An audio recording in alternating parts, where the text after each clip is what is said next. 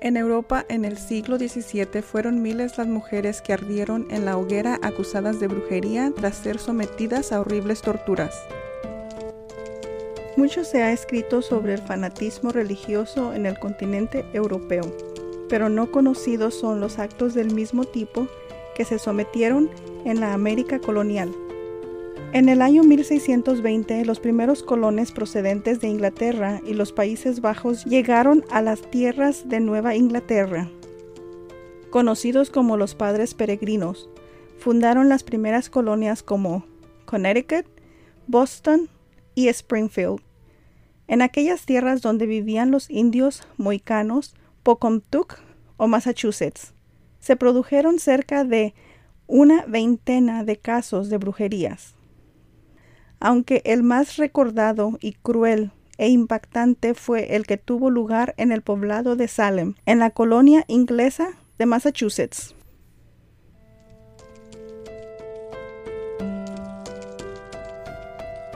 Hola, bienvenidos al capítulo del día de hoy. Antes de pasar a la historia, me gustaría mandar un saludo a todos los lugares donde me escuchan internacional.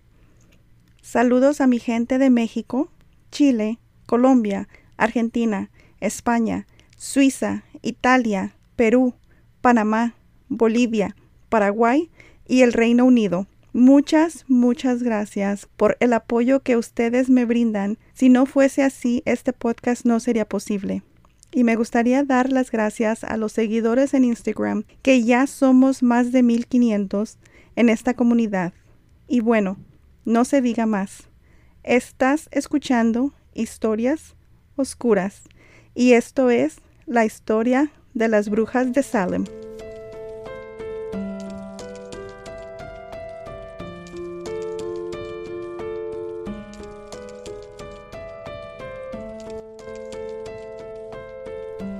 El reverendo Samuel Parris se había trasladado de Boston a Salem con sus hijos Tomás, Elizabeth y Susana además de su sobrina Abigail Williams, la cual había perdido a sus padres asesinados por los indios.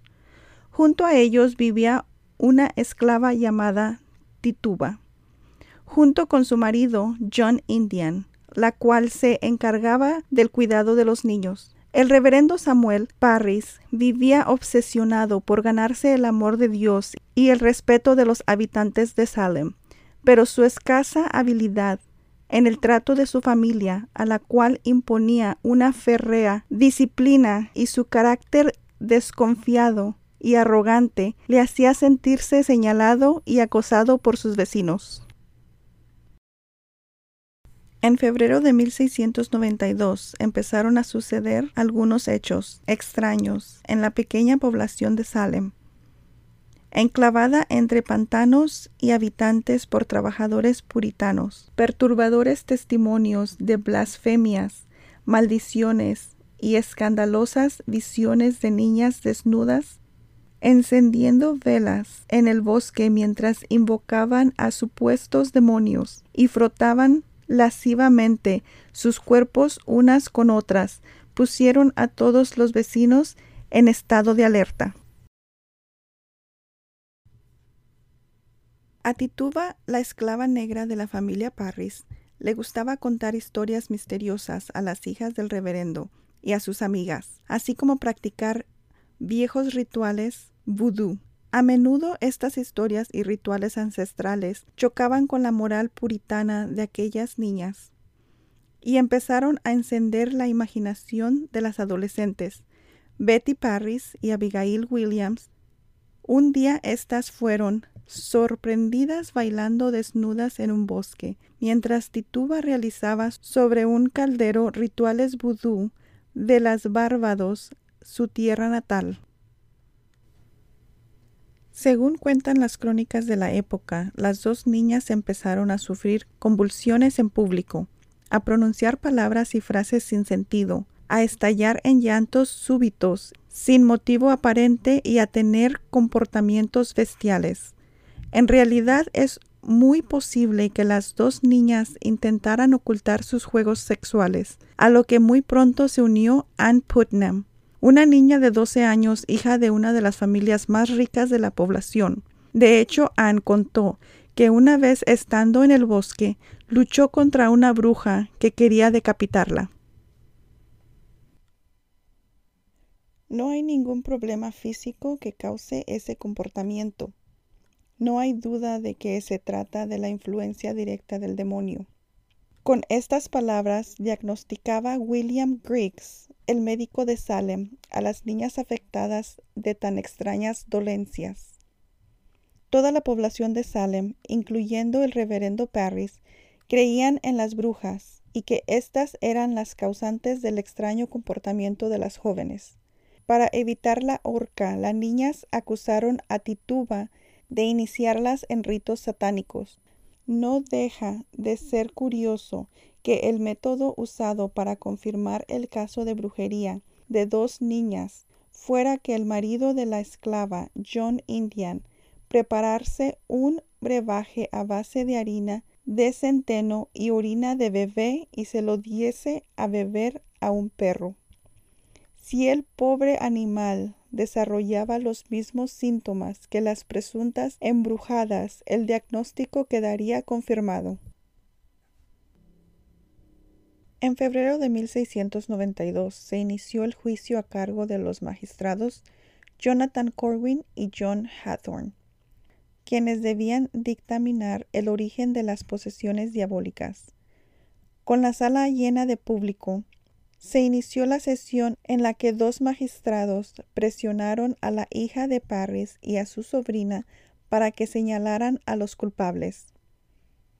Aquella situación dio lugar a una serie de acusaciones infundadas en las que cada una acusaban al más indefenso o a quien tenía más antipatía. La primera acusada fue Tituba, que para salvarse de las crueles torturas a las que iba a ser sometida, confesó públicamente. Estas fueron sus palabras. He visto al diablo en el bosque. A veces toma la forma de un hombre muy alto de pelo negro, y a veces toma la forma de un perro negro, y otras de un cerdo. Y he visto a un pájaro amarillo besar el dedo de otra bruja. Y Betty, Abigail, Ann Putnam, Sarah Osborne, Sarah Good están al servicio de Satanás. Y he visto el nombre de otros vecinos en el libro del mal. Según ella declaró, el libro a cual aludía y en el que figuraban todos los nombres de las brujas que habían en Salem, se lo había entregado a un hombre misterioso. Tras declararse culpable, Tituba fue condenada a prisión y estuvo un año recluida. Por su parte, Sarah Osborne, una anciana, y Sarah Good, una indigente, que también habían sido acusadas, fueron ahorcadas, al no confesar su culpabilidad. Posteriormente, otra mujer, Martha Corey, siguió la misma suerte y fue acusada sin fundamento, tal vez a causa de envidias. Y su esposo, Giles Corey murió en prisión mientras era torturado. El reverendo George Burrow fue acusado a sí mismo por la familia Putnam porque según relató Ann Putman, su espíritu aparece en mis sueños y me dice que es el líder de los adorados de Satanás, que mató a sus primeras esposas y que embrujó a soldados que combatían a los indios en las fronteras de Maine. Otra aldeana, Susan Martin, fue acusada por un vecino porque creía que había embrujado a sus bueyes, y John Alden, otro de los habitantes de Salem, fue acusado de ser el hombre que supuestamente había entregado el libro con los nombres de las brujas a Tituba. El 2 de junio de 1692, el juez William Stanton envió a la horca a Bridget Bishop, una mujer que 12 años antes había sido declarada inocente del cargo de brujería y cuyo único pecado había sido tener un carácter extrovertido y haberse casado tres veces. Otra mujer, Rebecca Nurse, fue también acusada.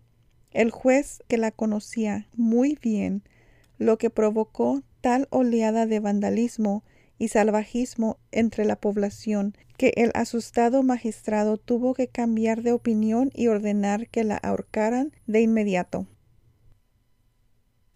Pocos años más tarde, los tribunales comenzarían a admitir que los procesos judiciales iniciados en Salem en 1692 habían tenido bastantes irregularidades y finalmente en 1703 el Tribunal de Massachusetts rechazó casi todas las pruebas presentadas durante los juicios. Tres años más tarde, Anne Putnam, una de las niñas supuestamente embrujadas, pidió perdón a su iglesia y a la familia de los ajusticiados en la horca. Ella comentó que lo había hecho engañada por Satanás. Por su parte, Betty Parris se fue de Salem con su padre y el rastro de Abigail Williams se pierde a mediados de 1692. Son numerosas las conjeturas sobre las circunstancias que pudieron desencadenar los terribles acontecimientos de Salem. Algunos autores han citado a la epilepsia como la causa de los ataques y las convulsiones de las niñas, y otros han encontrado un origen tóxico en estas manifestaciones, para algunos historiadores, la fuente de todos estos síntomas estaría en una intoxicación por cornezuelo del centeno, una enfermedad conocida como ergotismo o fuego de San Antonio, cereal con el que se elaboraba el pan y que posee una toxina, la ergotamina, de la que deriva el LSD o ácido lisérgico, no obstante, para la mayoría de los estudios, la causa más probable de tan terrible acontecimientos es la histeria colectiva, con resultado del asfixiante clima de puritanismo y de la educación represiva que imperaban en aquellos tiempos. La histeria había sido definida pocos años antes de lo sucedido de Salem como la gran simuladora por el medio inglés Thomas Sinham por ser un mal capaz de simular un gran número de enfermedades orgánicas. Ya quedando todo esto atrás y pasando a la historia, la pequeña ciudad de Salem es famosa en el mundo por los juicios que decenas de mujeres sufrieron que a final del siglo XVII, bajo la acusación de brujería, pero lo que no muchos saben es que además fue de las zonas más importantes de comercio con Europa tras la llegada de los ingleses al continente americano. En conclusión, la población de Salem estuvo demasiado influenciada por los dogmas religiosos que su religión profesaba, además de que, al vivir en una época con escasos conocimientos científicos, el enfrentarse a situaciones de esta naturaleza los hizo pugnar en favor de los afirmados de acuerdo a sus dogmas de fe, lo cual ocasionó una terrible caza de brujas que resultaron ser personas creyentes fieles a su religión y castigadas injustamente con la pena de la muerte en el nombre de Dios. Los dogmas en una sociedad tanto religiosa como de cualquier tipo influyen en gran medida en el razonamiento de las personas, obstaculizando que la persona use el sentido común y sucedan actos tan umbrios como lo fue el de Salem.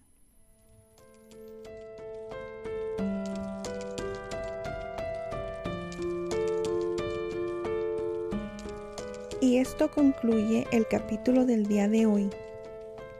Como estamos en el mes de octubre, estoy trabajando en historias para traerles un especial de Halloween. No se lo pierdan. Si te quedaste hasta el final, muchas gracias. Si tienes alguna sugerencia de historias que crees pueden ser incluidas en capítulos para un futuro, déjenme saber. Sígueme en las redes sociales, estamos como Historias Oscuras Podcast puedes mandar un email a historiasoscuraspodcast1 arroba gmail.com. Muchas, muchas gracias. Cuídense y hasta la próxima.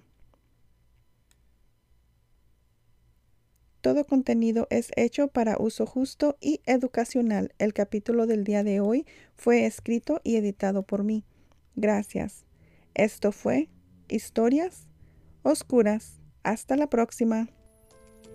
Bye.